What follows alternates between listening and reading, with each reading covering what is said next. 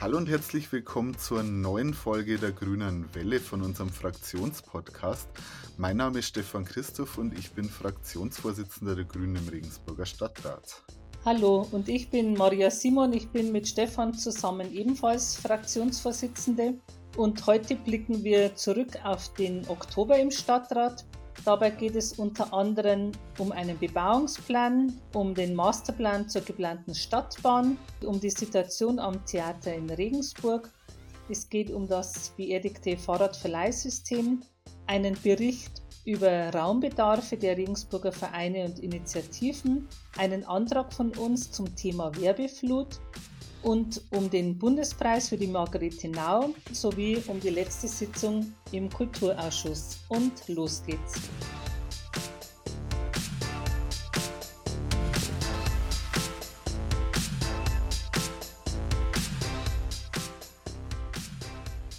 In der Sitzung Anfang Oktober im Planungsausschuss, da stand der Ausstellungsbeschluss 287 Keilberg-Hollerweg auf unserer Tagesordnung. Unserer Meinung nach gab es da noch einiges zu verbessern, was den Klimaschutz betrifft. Und deshalb haben wir einen Änderungsantrag gestellt. Unsere Vorschläge wurden von der Verwaltung übernommen und werden nun im Verfahren abgearbeitet. Es soll nun ein städtebauliches Konzept geben, und dieses Konzept wird uns auch nochmals im Ausschuss vorgelegt. Und in diesem Konzept waren uns folgende Punkte auch noch wichtig. Also es geht darum, die zu versiegelnden Flächen zu minimieren, um eben auch genügend Versickerungsflächen zu schaffen. Also alles, was wir auch schon zum Thema wassersensibles Planen und Bauen besprochen hatten. Dann geht es um ein nachhaltiges Mobilitätskonzept, Dort wird es Geschosswohnungsbau auch geben und man kann davon ausgehen, dass nicht alle ein Auto haben. Dann sollen die PV-Potenziale ausgeschöpft werden. Es soll eine ökologische Bauweise und ein nachhaltiges Wärme- und Energiekonzept berücksichtigt werden. Die Flächen sind außerdem im Besitz der Stadt und bei der Vergabe der Grundstücke sollen auch ökologische Kriterien neben sozialen Aspekten eine Rolle spielen. Also wir finden, das war ein Erfolg für das Klima.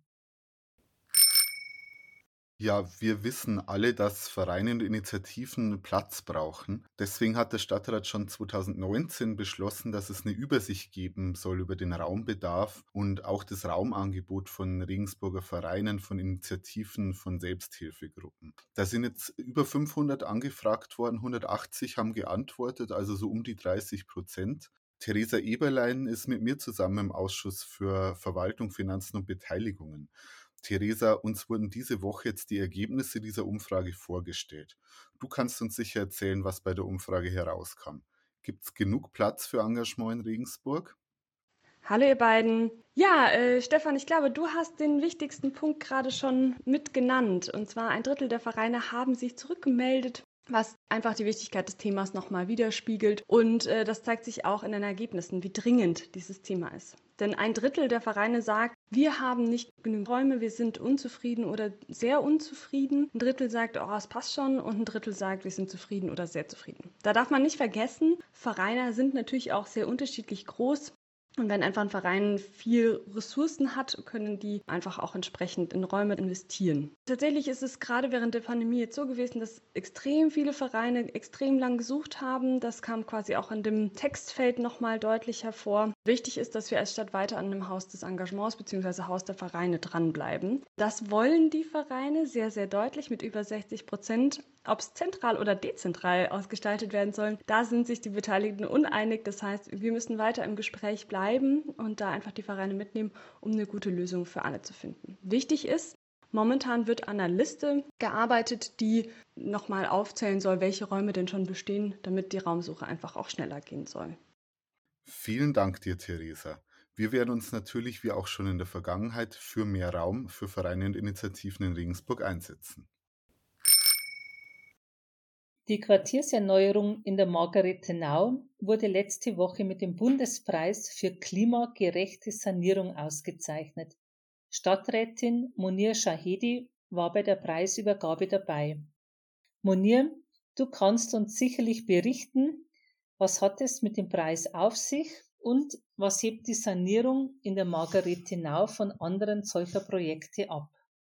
Hallo Maria, hallo Stefan. Margaretenau wurde im September 21 durch das Umweltbundesamt in der Kategorie Klimagerechte Sanierung des Bundespreises Umwelt und Bauen mit einer Anerkennung ausgezeichnet.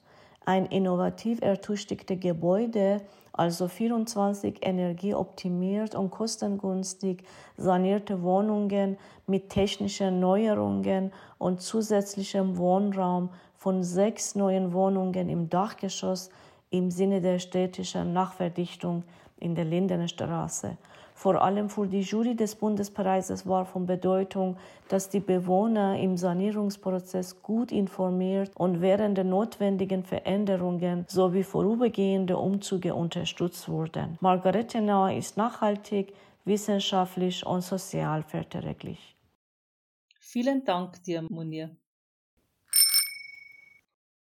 Ja, in den Medien hat man in den letzten Wochen relativ viel zum Theater Regensburg lesen können. Grund dafür ist die geplante Nichtverlängerung bzw. Entlassung von um die 40 Angestellten. Wiebke Richter ist Verwaltungsrätin von uns Grünen im Theater Regensburg. Wiebke, kannst du uns erklären, was da genau los ist und kann eine neue Intendantin oder ein neuer Intendant wirklich einfach 40 Leute entlassen? Ja, in der Theaterwelt gibt es ja Arbeitsbedingungen, die wir uns in unserer normalen Berufswelt zum Glück gar nicht mehr so recht vorstellen können.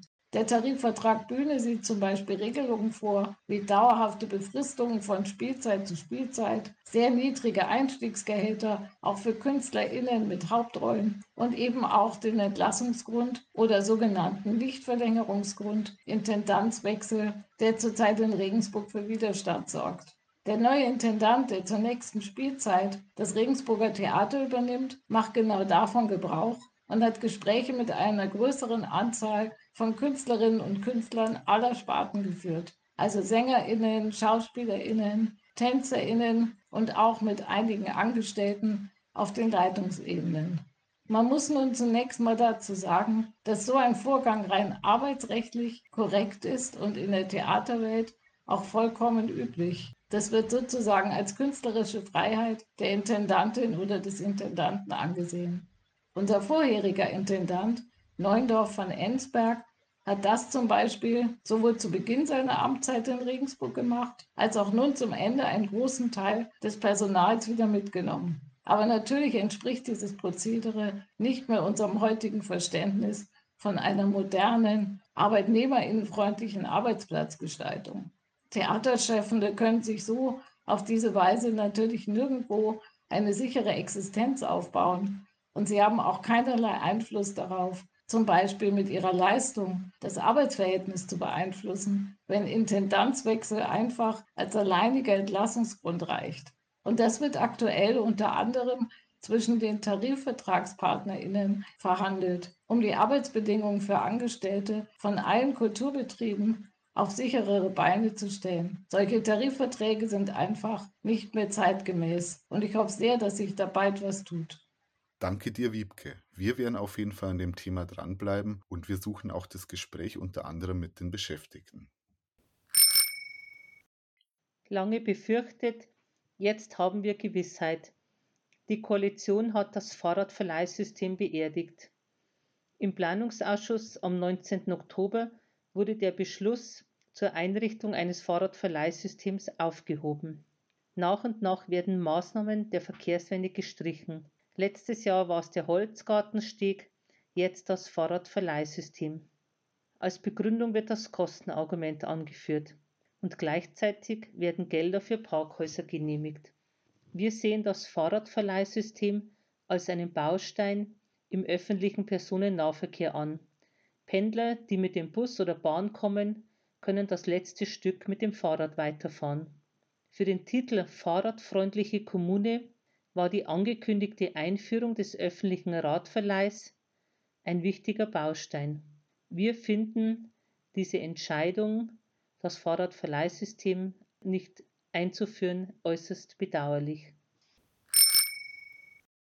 Ja, ein kurzer Blick zumindest von unserer Aufnahme aus in die Zukunft. Diese Woche reden wir im Stadtratsplenum über das Thema Werbung. Wir haben nämlich als Grüne einen Antrag zum Thema Werbeflut eingebracht und möchten, dass die Stadt Regensburg hier einem Bündnis, das sich gegen Werbeflut wendet, beitritt. Es ist nämlich so, dass jedes Jahr über 28 Millionen Werbeprospekte an deutsche Haushalte verschickt werden und das, obwohl drei Viertel der Leute eigentlich gar keine Werbung möchten. Aber sie bekommen sie trotzdem, weil sie zum Beispiel nicht diesen keine Werbungsticker am Postkasten haben oder auch manchmal, weil die Schilder einfach ignoriert werden. Das ist nicht nur ein großes Ärgernis für viele Menschen, sondern es produziert vor allem auch sehr viel Papier- und Plastikmüll. Deswegen gibt es zum Beispiel in den Niederlanden ein System, das man kennzeichnet, wenn man Werbung bekommen möchte. Also nicht so wie bei uns, wo man hinschreiben muss, wenn man keine Werbung möchte. Es wird also automatisch davon ausgegangen, dass man keine Werbung bekommt, außer man spricht sich dafür aus. Wir halten das auch für eine gute Lösung. In Deutschland ist es aber leider so, dass das die Kommunen im Moment selber nicht beschließen können.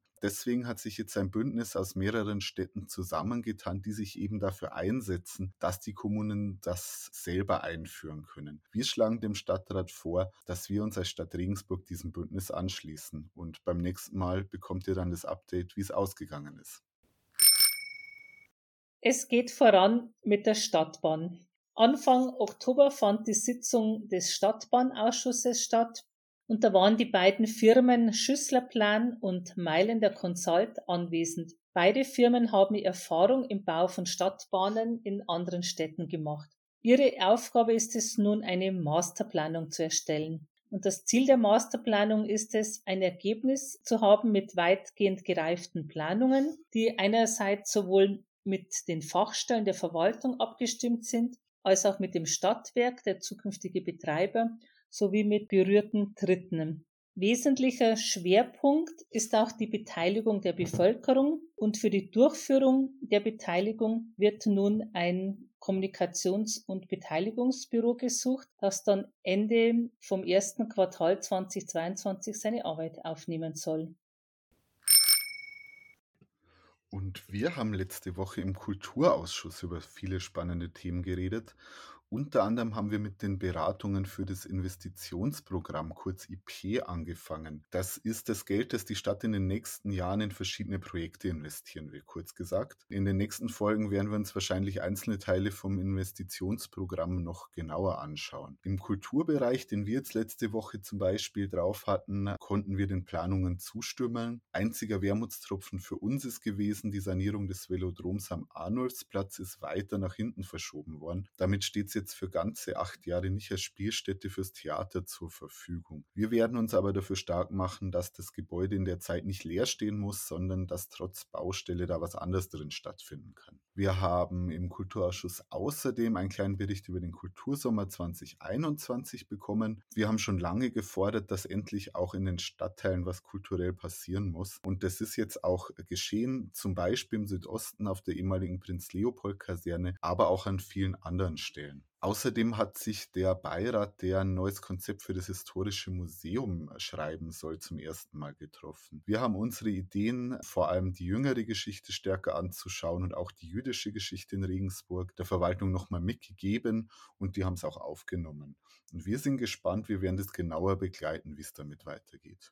Zu guter Letzt, wir haben im letzten Jahr schon erreicht, dass die Donumenta, das ist ein Kunst- und Kulturverein, der unter anderem das Artlab auf Gleis 1 am Hauptbahnhof betreibt. Vielleicht habt ihr das schon mal gesehen, wenn ihr vorbeilauft dass dieser Verein mehr Fördergelder bekommt. In diesem Jahr hat die Graue Koalition diese Förderung, die wir im letzten Jahr aufgestockt haben, aber leider wieder kassiert. Deswegen gab es einen Antrag, dieses Mal von der Brücke die Förderung anzuheben. Den haben wir auch unterstützt. Der ist von der Grauen Koalition im Kulturausschuss aber leider abgelehnt worden. Aber immerhin haben wir was erreicht und zwar bekommen wir im nächsten Jahr eine Vorlage, wie eine dauerhafte Förderung für die Donumenta aussehen kann. Das wird uns die Verwaltung geben. Da bleiben wir dran, dass es damit auch vorwärts geht. Das war's von uns für heute. Vielen Dank fürs Zuhören. Ich wünsche euch eine gute Zeit und bis zum nächsten Mal. Ja, vielen Dank auch von meiner Seite. Wir hören uns wieder am 10.11 und da zum Thema Inklusion. Also, ciao, bis zum nächsten Mal.